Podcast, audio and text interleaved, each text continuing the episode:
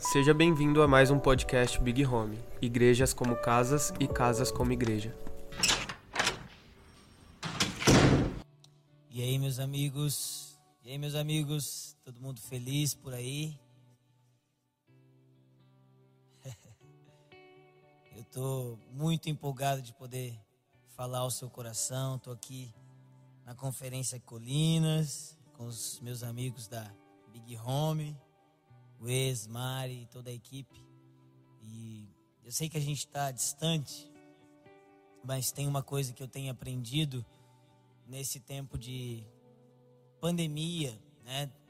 Desde o ano passado é que a única coisa que esses tempos de tribulação, se é que a gente pode é, chamar isso de uma tribulação de acordo com as escrituras, mas esse tempo de dificuldade, ele ele apenas nos tirou a igreja física, mas ele não nos tirou mais nada. Nós temos o nosso secreto, nós temos os nossos amigos, nós temos os nossos familiares, nós temos a palavra, nós temos todas as coisas. Como disse o apóstolo Paulo, ele, ele estava em prisão, mas o evangelho não estava algemado. Então eu creio muito nisso. Eu creio no poder do Espírito Santo, creio no poder da palavra. Então, por favor, nesse momento, fique realmente com a gente. Se você puder sentar aí no seu sofá, já vai no banheiro rápido, porque eu tenho uma palavra muito simples, mas eu acredito que muito poderosa. Assim que eu descobrir o que eu vou pregar, vai ser muito bom. em primeiro lugar, eu queria dizer que eu estou me sentindo até mais inteligente pregando assim. Estou me sentindo um reformado, raiz. Graças a Deus por isso. Eu não tô, eu não tô muito reformadinho assim? Não? É só tirar o louvor e escutar a sua palavra que o cara acha que eu sou da presbiteriana. Amém. Mas eu estou muito feliz por isso, de verdade. Eu queria que vocês abrissem comigo em Efésios 2. Senta aí, pega uma pipoca, uma água um bloco de notas, vamos mais profundo. Eu quero falar sobre a família de Deus, mas eu gostaria de passear com vocês um pouquinho. Quero começar falando sobre a redenção, sobre o processo de sermos salvos. E de alguma maneira eu quero levar a gente é, de um lugar do que fomos salvos, é, do que estamos sendo salvos e para que seremos salvos, né? E eu também quero, de alguma maneira, poder tocar nos outros temas da conferência. Não quero ir mais profundo, vai vir pessoas muito incríveis depois de mim.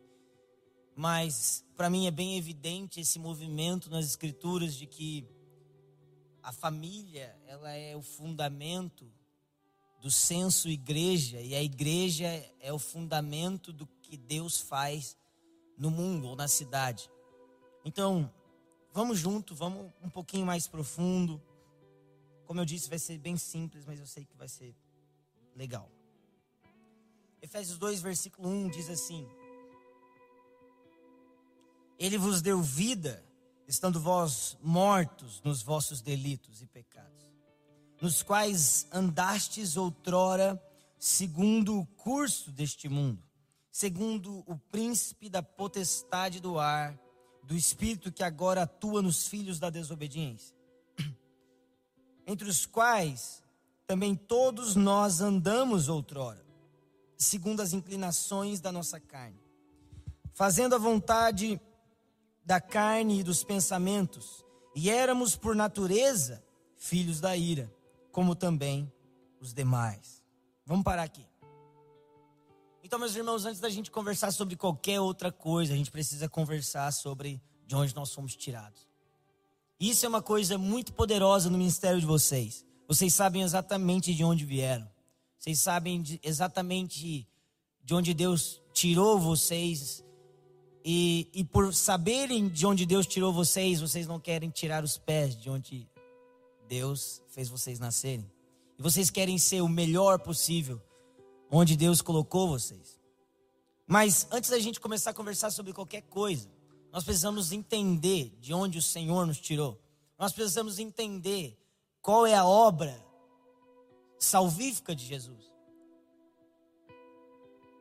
Porque eu tenho experimentado é, em vários lugares do Brasil, é, a gente prega várias coisas e parece que as pessoas elas não assimilam. Parece que na verdade aquilo não se torna vida dentro delas, mas muitas vezes não é maldade, muitas vezes é porque nós estamos dando uh, o talvez o passo B, ou C, ou D, ou E, ou F do evangelho, e nós nunca ensinamos o A. Como diz o John Piper, ele disse que o motivo dele pregar o evangelho não é que, não é que, as, é que as pessoas conheçam o mesmo Deus que ele conheceu. E conhecendo o mesmo Deus que, eles conhece, que ele conheceu, que eles então tenham um casamento melhor, que eles então tenham um carro melhor, que eles então tenham uma casa melhor. Mas de maneira nenhuma ele prega para que as pessoas tenham primeiro uma casa melhor, um casamento melhor, uma vida melhor. Mas que em primeiro lugar nós precisamos pregar para que as pessoas conheçam o mesmo Deus que nós conhecemos. Em outras palavras, é: se nós invertemos a, a mensagem, se nós invertemos a ordem do Evangelho, nós vamos ter pessoas que nesse exato momento de pandemia, nesse exato momento de lockdown aqui em São Paulo, talvez um dos piores lugares do país, essas pessoas vão ficar como tateando o escuro, elas não vão achar um firme fundamento, porque tudo que deram para ela foi o efeito do evangelho, mas não o evangelho. Tudo que deram para ela foi um remédio de dor de cabeça, mas não deram para ela a cura do pecado. Então, Efésios 2, ele, o apóstolo Paulo começa dizendo: Ele nos deu vida quando nós estávamos mortos nos nossos delitos e pecados nos quais andastes outrora segundo o curso deste mundo, segundo o príncipe da potestade do ar. Vamos parar aqui. Então, meus irmãos, eu estava morto. Eu estava morto, então Cristo morreu por mim. Romanos 5, de 1 a 6, depois Romanos 6, 1, 2. Cristo morreu por mim quando eu ainda era um pecador. Cristo morreu por mim quando eu era um inimigo. Então ele me salvou, ele me deu vida. Romanos 8 diz que eu recebi o espírito de adoção. João 3 me diz que eu nasci de Deus. Hum. Ele me deu vida. Eu não estou mais morto. Eu estava morto nos meus pecados, mas agora eu não estou mais morto, agora eu estou vivo. Agora o apóstolo Paulo não diz que apenas eu estava morto, mas o apóstolo Paulo disse que eu estava morto e andava como morto. Como assim eu andava como morto? Eu andava como morto porque eu andava segundo os principados do ar. Eu andava é, é, cedendo a minha vida aos meus desejos carnais. Então a gente precisa entender que hoje talvez eu queira falar de batalha espiritual. Porque nós estamos numa batalha espiritual muito mais elevada do que o irmãozinho que cai endemoniado na quinta-feira. Nós estamos numa batalha é, é, espiritual de mentalidade. Nós estamos numa batalha espiritual de espíritos dominadores que é, guiam aqueles que seguem a carne e o Espírito de Deus que guia aqueles que nasceram de novo. Então, quando eu estava morto, eu não apenas estava morto, eu andava como morto. E é por isso que em Colossenses 3, o apóstolo Paulo diz: aqueles que então ressuscitaram, pensai nas coisas do alto. pensai nas coisas do alto. Porque não basta nascer de novo, tem que viver como um nascido de novo. Agora, quando nós lemos Tiago, nós entendemos uma coisa muito poderosa. Tiago ele, ele define o que, que é o que, que é tentação e o que, que é prova. E Tiago diz: Não digam que são tentados por Deus, porque Deus a ninguém tenta. O que, que é tentação? A tentação é proveniente do meu pecado, da minha carne, na verdade. Então eu vou te dar um exemplo. Talvez você é um menininho ou uma menininha, um jovenzinho que não casou ainda. Então passa uma menina lá na Big Home, eu passo uma menina, sei lá, na igreja onde você é. E você fala, meu Deus, que coisa linda. Eu a quero cortejá-la. e aí você vai lá e tal, e aí vocês fazem coisa errada. Aquela menina que passou na sua frente não é prova de Deus. Aquela menina que passou na sua frente é criação de Deus. Mas o seu desejo carnal fez a criação de Deus virar tentação. Agora, o que é a prova de Deus? A prova de Deus é quando Deus fez prova de Abraão. Quando Deus dá a Isaac, depois ele pede de novo. Agora, a tentação, ela é fruto da nossa carne, visando a queda, mas a prova é fruto da glória e da santidade de Deus, é, é visando a nossa aprovação. Vamos lá, essa faz completa, é completamente diferente. E por que, que eu estou falando isso? Porque aqueles, porque aqueles que estão segundo uh, os pensamentos seculares, como diz o apóstolo Paulo, eles estão numa escravidão, meus irmãos. Vamos lá, meu amigo. Eles estão numa escravidão. Que escravidão é essa? Eles são escravos dos próprios desejos. Eles são escravos da, da própria ambição.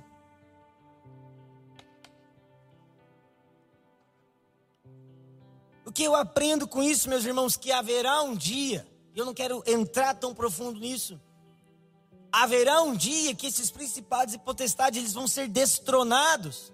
E nesse grande dia, a igreja vai governar. A igreja vai governar as nações junto com o seu Senhor e Messias Jesus Cristo. Vamos lá, alguém. E haverá um único Senhor sobre toda a terra. Então, existe uma guerra muito maior. Acontecendo nesse exato momento. E essa guerra, é, se eu fosse, eu vou te falar uma coisa: se eu fosse o diabo, tudo que eu queria é que a igreja ficasse semana a semana jejuando para expulsar uma pombagira, enquanto eu domino todas as áreas de pensamento, enquanto eu continuo sendo aquele que rege todas as coisas. De alguma maneira, irmãos, as escrituras deixam bem claro que nós não vamos completamente destronar essas coisas, a não ser Cristo. O apóstolo João deixa bem claro que o mundo jaz no maligno. O apóstolo João deixa bem claro que o Espírito do Anticristo já está em nosso meio. Agora, ai, as escrituras também apresentam um desejo de Deus levantar uma igreja gloriosa. Uma igreja gloriosa que, que, que brilha como um sol no meio de um, de um, de um caos. Então, meus irmãos, eu, eu preciso que você entenda que nós estamos em guerra. Mas nós não estamos em guerra quanto o demoninho, uma pombagira, por mais que nós devemos ter compaixão por aqueles que estão aprisionados. Pelo amor de Deus, eu não estou dizendo nada contrário isso, mas nós estamos em guerra a qualquer outro tipo de governo que não é o de Cristo de maneira nenhuma eu quero gerar em você algum tipo de pessoa é, é, é, é brava com tudo, é, é, que, que sempre está insatisfeita com tudo. Não, nós precisamos orar, nós precisamos abençoar, nós precisamos ser os melhores possíveis. Mas nós estamos numa guerra, irmãos. Vamos lá, alguém.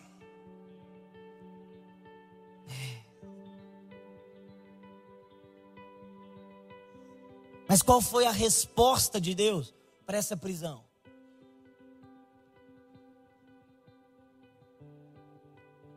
Qual foi a resposta de Deus para essa prisão? Qual foi a resposta de Deus então para a prisão que eu sofria, onde os principados e potestades eles estavam em cima da minha mente, me dizendo assim: Isso faz exatamente o que você deseja fazer. Viva, carpe diem, vai lá. Versículo 4: Mas Deus, vamos lá, alguém, sendo rico em misericórdia, sendo rico em misericórdia, por causa do grande amor que nos amou. Estando nós mortos em nossos delitos, nos deu uma vida juntamente com Cristo. Pela graça sois salvos. A misericórdia de Deus me encontrou. E Ele me amou. E porque Ele me amou, Ele me entregou de graça a minha salvação. Ele e agora, pela graça, eu sou salvo. Eu sou salvo de quê, meu irmão? Eu sou salvo dos meus pecados e delitos. Eu sou salvo de uma vida de escravidão. Vamos lá, você precisa queimar por isso. E juntamente com Ele, fala comigo, e juntamente com Ele. Juntamente com Ele nos ressuscitou e nos fez assentar em lugares celestiais em Cristo Jesus. Agora você precisa entender. Esses lugares celestiais, meus irmãos. Eu não tenho tempo para explicar todas essas coisas, mas existe o lugar onde Deus habita. Existe o lugar celestiais onde os espíritos habitam, as potestades. E existe o, nosso o céu que a gente vê aqui. E esses lugares celestiais onde Cristo nos colocou, é nesse lugar de domínio sobre todas as coisas. Agora, isso aqui é uma linha muito tênue, porque a gente pode começar a achar então que nós não precisamos de Cristo, então é só a gente começar a fazer tudo, é só a gente ir e, e, e assim, eu quero ser mais amoroso possível, mas a gente ir em todas as esferas e tal, e, a, e pronto, a gente muda todas as coisas, mas as escrituras deixam claro que as coisas não vão ser mudadas. Mas então que paralelo é esse que as escrituras deixam para a gente? As escrituras deixam bem claro que as coisas não serão mudadas por nós. Isaías deixa claro que Jesus vai vir, ele vai se vingar. Se Jesus tem o que se vingar, é porque todas as coisas não foram cumpridas ainda. Mas o desejo das escrituras não é que a gente resolva. Vamos lá, alguém. O desejo das escrituras é que a gente se torne e que a gente deseje a transformação. Vamos lá. Talvez a gente não vai mudar toda São Paulo. Mas com certeza nós seremos aqueles que desejam. Com certeza nós seremos aqueles que estão assentados com Cristo nesses lugares de poder. E nós estamos dizendo: Jesus, reine Jesus. Faça Jesus. Cumpra Jesus. Faça Jesus. Reine Jesus. Faça Jesus. Agora, ah! Agora, meus irmãos, o Senhor disse alguma coisa para mim. Ano passado, Ele me disse: Alê, eu desejo toda a terra. Mas eu também desejo um. Eu também amo um indivíduo. Eu vou te falar uma coisa, isso pode parecer bobo, mas a maneira mais poderosa de mudarmos tudo é por um. É não, perder, não perdermos o amor por um. Toda visão apostólica que perde o coração evangelístico se torna uma empresa. Mas todo coração evangelístico que perde o fundamento apostólico fica fazendo a mesma coisa o resto da vida. Isso está fazendo algum sentido? Está fazendo sentido? Qualquer coisa o Rodrigo ele, ele prega aqui, gente. O Rodrigo ele manja mais. Agora está chegando aonde eu quero chegar. Versículo 7. Para mostrar nos séculos vindouros a suprema riqueza da sua graça em bondade para conosco em Cristo Jesus. Porque pela graça sois salvos mediante a fé. E isto não vem de, de, de vós, é dom de Deus. Então preste atenção isso. Ele nos colocou em lugares celestiais com Cristo para mostrar em séculos vindouros a suprema riqueza da sua graça e bondade.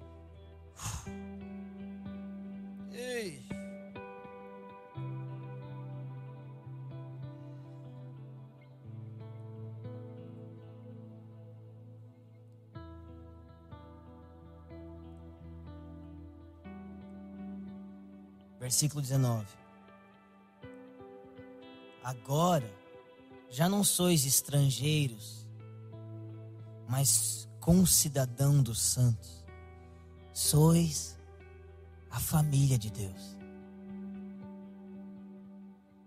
Edificados sobre o fundamento dos apóstolos e dos profetas, sendo Ele mesmo Cristo Jesus a pedra angular no qual todo edifício bem ajustado cresce para santuário dedicado ao Senhor, no qual também vós juntamente estáis sendo edificados para a habitação de Deus no Espírito.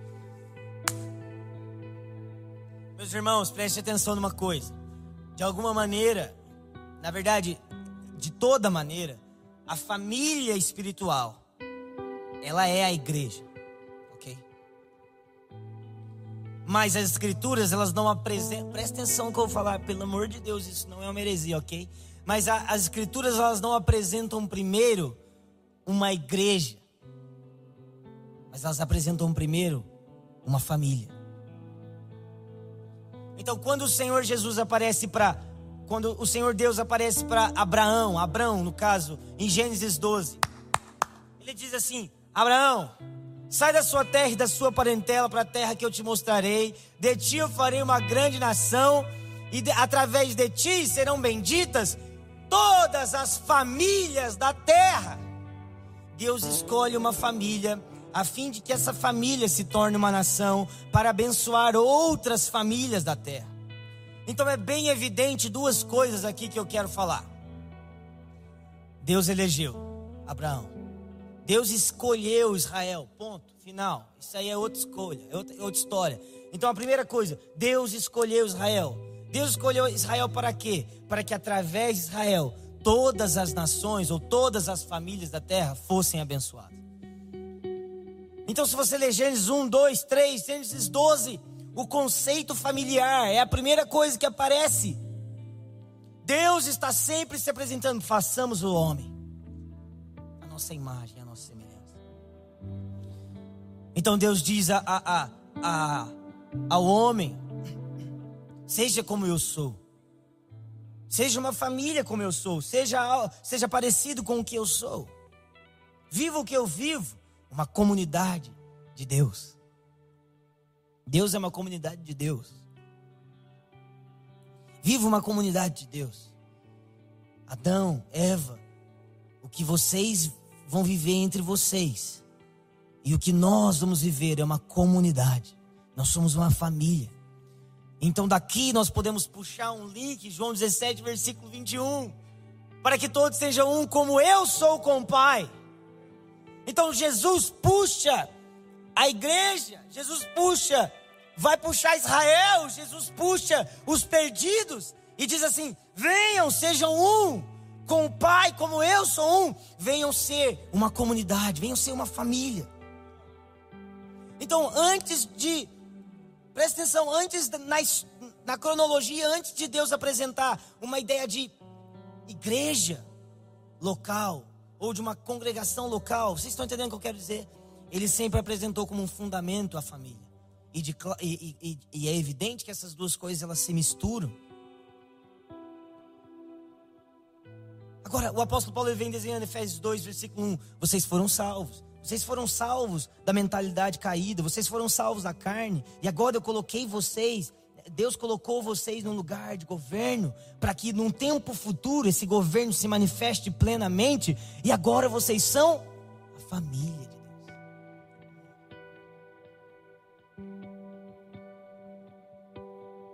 Meus irmãos, o senso família não é apenas o fim, mas é o caminho. Deus me tornou família porque é através deste fundamento que a igreja vai chegar a ser o que, o que deve ser. Isso faz sentido para vocês? Ele diz: No futuro será manifesto, mas agora sois família. 1 João 3: Ainda será manifesto que vocês são, mas agora vocês são filhos de Deus. Hum. Então, a família, o senso família, o senso familiar em todas as áreas. O amor fraternal, o amor pelo perdido, o amor por aquele que não vive o que eu vivo, o amor por aquele que sofre, o amor por aquele que ri, o amor por ser confrontado, a vida comum, a vida ordinária, a vida juntos. Isso é o que me prepara a ser uma igreja gloriosa. Isso está fazendo sentido? Então nós éramos estrangeiros, não somos mais. Cristo nos, unificou com Deus. Somos parte da família. Nós somos concidadãos e não sozinhos. Salmo 68, versículo 6. Eu quero ler isso para vocês, não está aqui. É um salmo muito conhecido.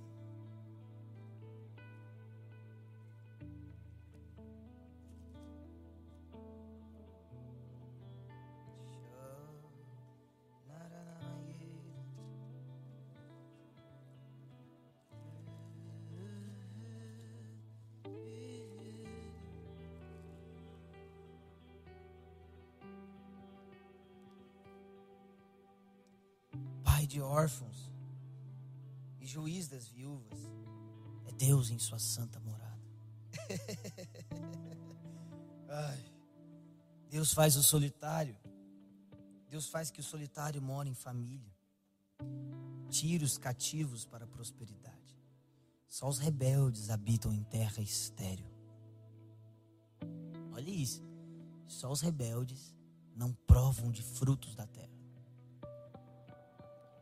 Os que, os, que, os que caminham sozinhos, os que são rebeldes, tanto de Deus quanto da família de Deus, eles estão sempre andando em meio a uma terra árida. As escrituras dizem que aqueles que esperam no Senhor, eles renovam suas forças. Eles andam numa terra árida e a chuva os acompanha. Isso está fazendo sentido para vocês? Eu quero pensar com vocês agora rapidinho umas coisas que têm quebrado meu coração há alguns anos. Graças a Deus eu fui criado por uma família incrível.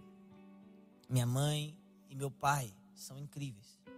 Mas esse pai que me criou e que eu considero meu pai é, é na verdade meu padrasto. E o meu pai biológico, eu conheço ele muito pouco, a gente tem pouco contato. E. E sabe uma coisa que dói em mim? Eu não sou o único. Eu não sou o único que tem um pai e uma mãe separados.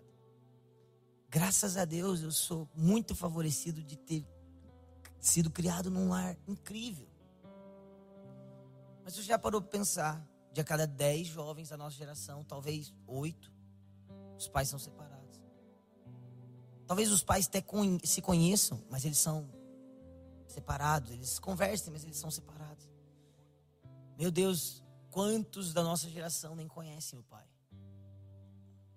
Quantos dos nossos dias nem, nem ao mesmo, nem ao menos sabem quem é o tio, quem é a tia?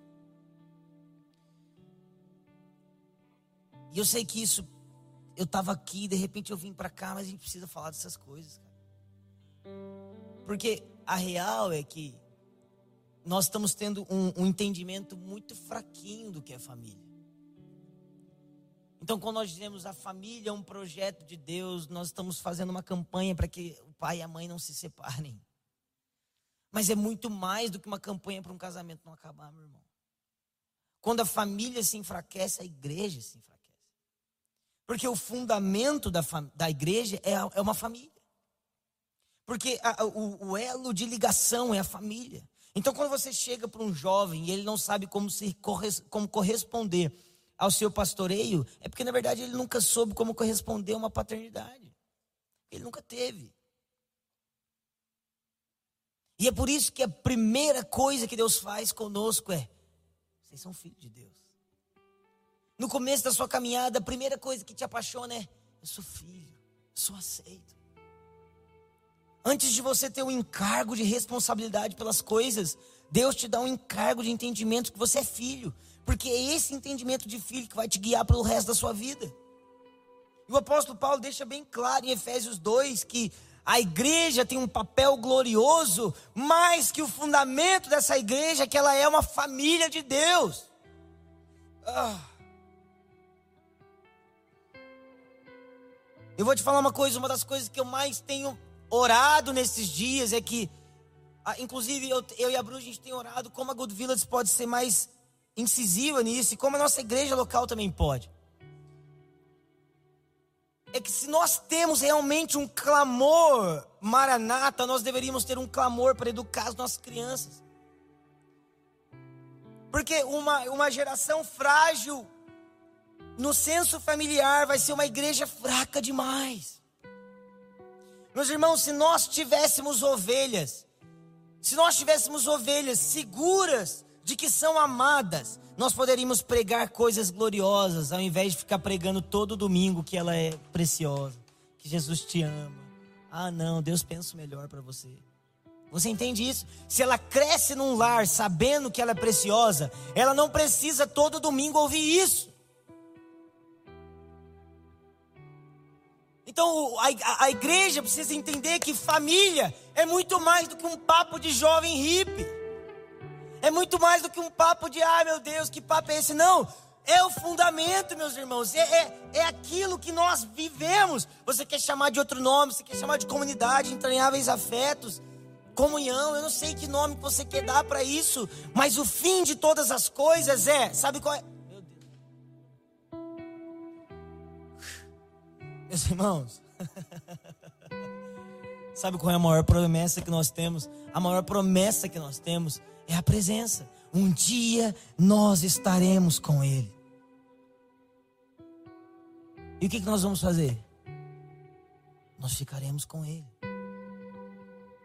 Nós estaremos com Ele. Nós ficaremos com Ele. Nós estaremos com Ele. Para sempre.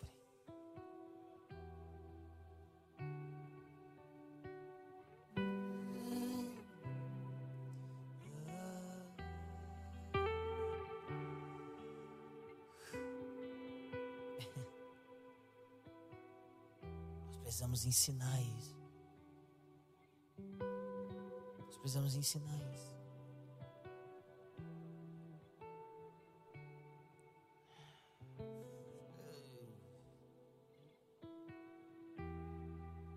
Primeira João nos diz que aquele que não ama o próximo não ama Deus. Primeira João 1 diz que comunhão com Deus, na verdade, é comunhão com os irmãos.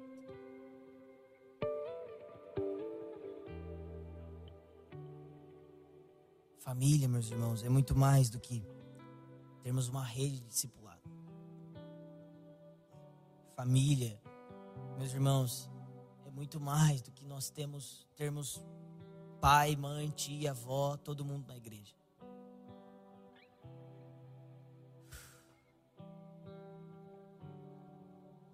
Se eu pudesse me arriscar a dizer, eu diria que a igreja local é o jeito de Deus nos ensinar a fazer família. E não a família nos ensinar o jeito de fazer igreja.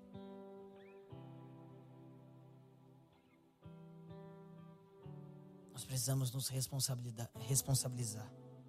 Não apenas pela mensagem, mas pelos irmãos da mensagem, pelos amigos da mensagem.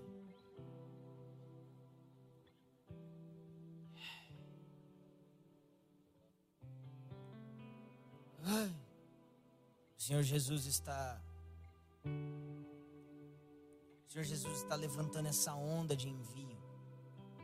Mas eu tenho convicção de que Ele não está afim de enviar homens e mulheres que não tenham entendimento de todo o seu propósito.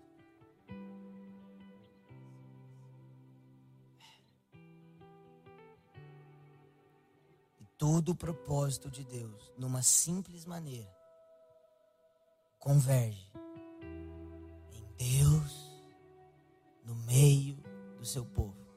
Meu Deus. Meus irmãos, isso ainda, tem, isso ainda é chocante. Você precisa entender que ainda é chocante. Isso ainda me choca, porque Deus não apenas me salvou, Ele não apenas quis me salvar. Mas Deus, desde o primeiro dia, Ele diz: Eu vou levantar um povo, só meu. E eu serei o seu Deus e eles serão o meu povo. E eu estarei com eles e eles comigo. Deus tem, Deus tem uma Deus em sua em sua total suficiência, ele diz: Eu quero tanto uma comunidade. Uma comunidade de povos.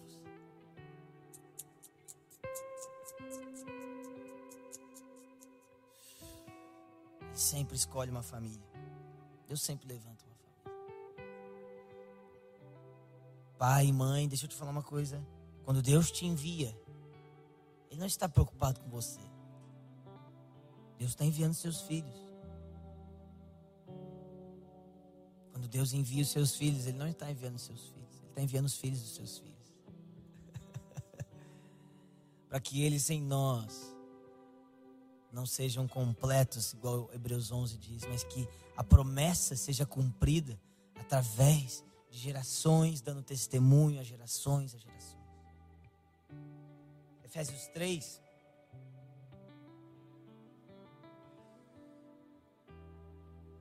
Efésios 3, versículo 8 diz: A mim, o menor de todos os santos, me foi dado a graça de pregar aos gentios o evangelho das insondáveis riquezas de Cristo e, me, e manifestar qual seja a dispensação do mistério desde os séculos oculto em Deus, que criou todas as coisas. A gente precisa parar aqui. Que mistério é esse oculto em Deus? O apóstolo Paulo diz em Colossenses que esse mistério oculto em Deus é o próprio Cristo. E ele, e ele fala que Cristo fez convergir nele todas as coisas. Então, o apóstolo Paulo está dizendo que Deus, em, na, no momento certo, decidiu manifestar Cristo. Versículo 10: Para que, pela igreja, para que pela igreja, agora, a gente precisa falar disso de novo. Nós, nós precisamos entender a importância da igreja local. E eu sou apaixonado por isso. Talvez essa seja uma das maiores paixões da minha vida. Mas nós precisamos entender que quando as escrituras falam de igreja, em sua maioria das vezes, ela está falando da igreja família de Deus. Deus, as escrituras tratam igreja não como a nossa reunião semanal, mas como a nossa condição eterna.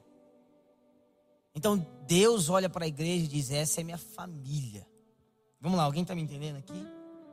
Para que pela igreja a multiforme sabedoria de Deus se torne conhecida. Vamos lá. Então Deus deseja manifestar a sua multiforme sabedoria, o seu propósito, o seu plano, a sua glória pela igreja. Mas agora, olha o que ele diz: para se fazer conhecida agora pelos principados e potestades nos lugares celestiais. Luiz, eu vou te falar uma coisa: Deus está mostrando a igreja aos principados e potestades. Vamos lá, alguém.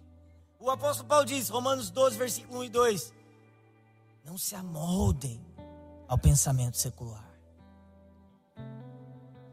Em outras palavras, meus irmãos, quando a gente começa a entrar na, na briga, na briga secular, nós estamos deixando de ser a glória de Deus para, para os principados e potestades.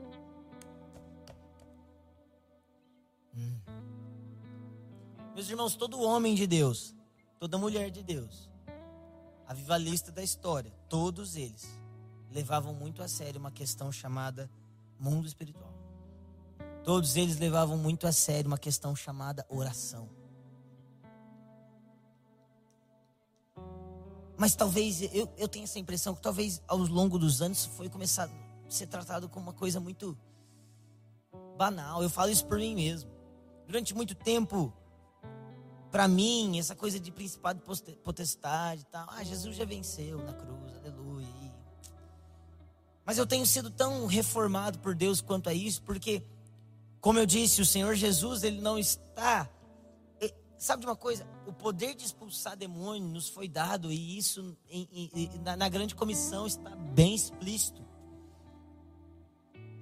Agora, o Senhor está levantando uma família celestial. Vamos lá, alguém. O Senhor está levantando uma família por toda a terra. E o Senhor está dizendo assim: principados e potestades, eu estou mostrando para vocês, poderes dominadores do mundo. Eu vou, eu vou deixar isso mais prático para não parecer que eu estou místico. Deixa eu deixar mais claro é, é, sistemas de governo opressores, homens e mulheres que, que, num tempo de pandemia, estão pensando em encher o dinheiro. Olhem aqui para mim, olhem aqui para mim. Ainda existe glória e justiça na terra. Você quer ver? Olhe a minha família. Olhe para a minha família. A igreja, a família de Deus. Então presta atenção. O fundamento família levanta uma igreja gloriosa. E essa igreja gloriosa é a maneira pelo qual Deus abençoa toda a terra. Então a igreja, a família, a igreja e a cidade. Para que pela igreja a multiforme sabedoria de Deus se torne conhecida agora dos principados e potestades nos lugares celestiais, segundo o eterno propósito que estabeleceu em Cristo pelo qual temos ousadia e acesso com confiança.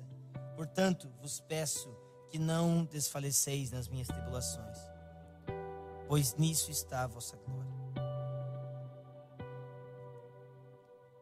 Está fazendo sentido, gente? Tá legal aí para você? Eu não sei onde vocês estão comentando, mas comenta aí.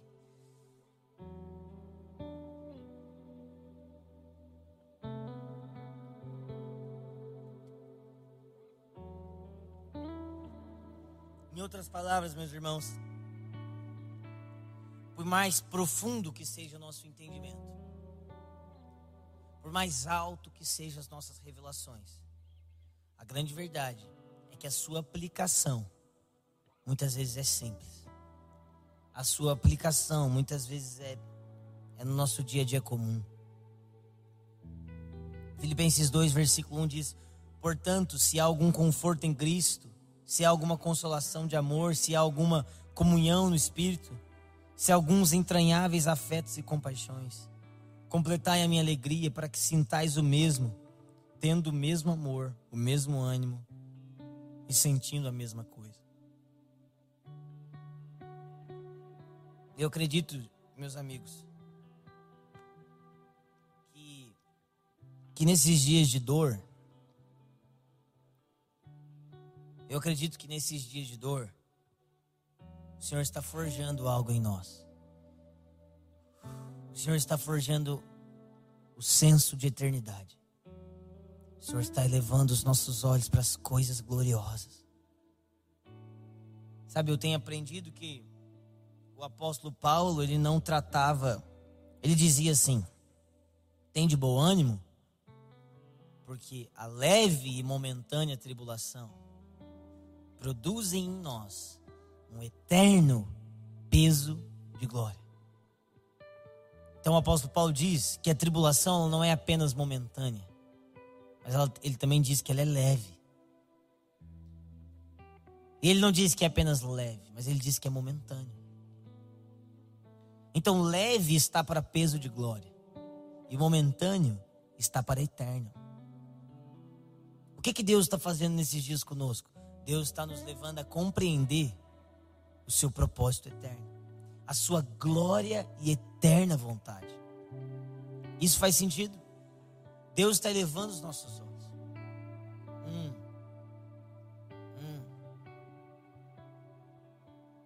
Hum. E é por isso que todos nós, todo cristão que tem quarto de oração nesses dias, está se sentindo como pressionado, como numa grande transição, como se algo estivesse prestes a nascer, como se ah, estivesse acontecendo alguma coisa. Sabe por quê? Porque Deus está olhando para a família dele, está dizendo assim: vocês precisam elevar os olhos. Vocês precisam olhar para coisas superiores, porque é através de vocês que a plenitude do propósito de Deus é manifesta. Vamos lá, alguém.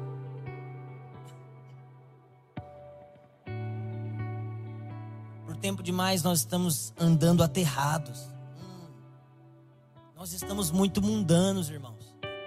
Nossas discussões são muito mundanas, nossa perspectiva é muito mundana.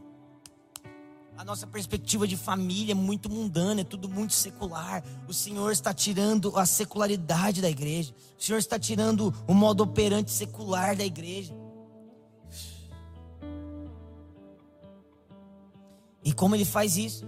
Deus faz isso através de uma família genuína. Deus faz isso através de uma família genuína. Deixa eu te falar uma coisa. Olha aqui para mim. Não troque o pratinho de lentilha.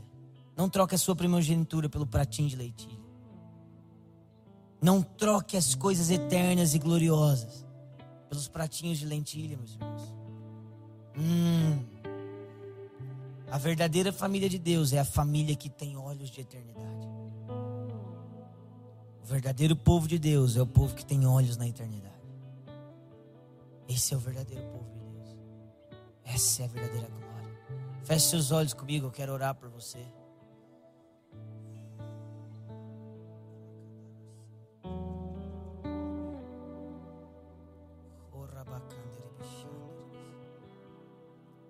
Espírito de sabedoria e de revelação, eu oro para que Encha o nosso coração, os nossos olhos, a nossa mente. Expanda a nossa perspectiva nesses dias. E conforme nós nos apaixonemos pela eternidade, conforme nós nos apaixonemos pelas coisas superiores, nos faça ser responsáveis pelo irmão mais novo, pela irmãzinha mais nova.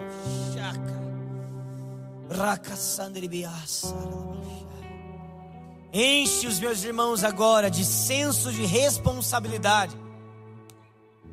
Tire de nós um coração de menino. Tire de nós uma mente de menino, mas deixe em nós um coração puro de menino. Tire de nós atitudes de menino, mas deixe em nós um coração puro de menino. Mas por favor, Deus, não nos permita ficar com obras de meninos, mente de menino comportamento de menino. Não, nós queremos crescer, nós queremos amadurecer, nós queremos nos tornar exatamente aquilo que o Senhor procura. Deus, que na nossa comunidade, que na nossa família, nós possamos experimentar a glória de Deus revelada. Ei, que Deus nos dê um sentimento de fortalecer as bases, para que então nós tenhamos uma igreja poderosa e gloriosa. Deus nos tire dessa mentalidade de, de dar serviço para órfãos que vão replicar uma orfandade espiritual, mas nos dê o seu coração que diz: Eu não vos deixarei órfãos, eu não vos deixarei órfãos. Meus irmãos, você precisa entender uma coisa. Você precisa entender uma coisa. Deus fez um pacto com Abraão, Deus fez um pacto com Moisés, Deus fez um pacto com Davi. Por que que, por que, que, por que, que é importante para Deus fazer esse novo pacto? Sabe, existiam gentios que eram salvos através de Israel. Por que, que é importante Deus fazer o um novo pacto, irmão? É muito simples. Porque Deus quer o nosso coração. Deus quer a lei aqui. Ó. Eu colocarei a lei dentro deles. E eles serão o meu povo. Eles serão o meu povo. Estou tão apaixonada por ti, Jesus.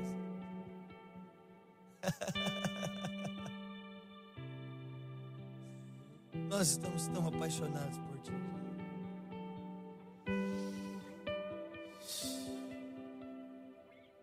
Ensina-nos a te seguir, Jesus. Ensina-nos a te seguir.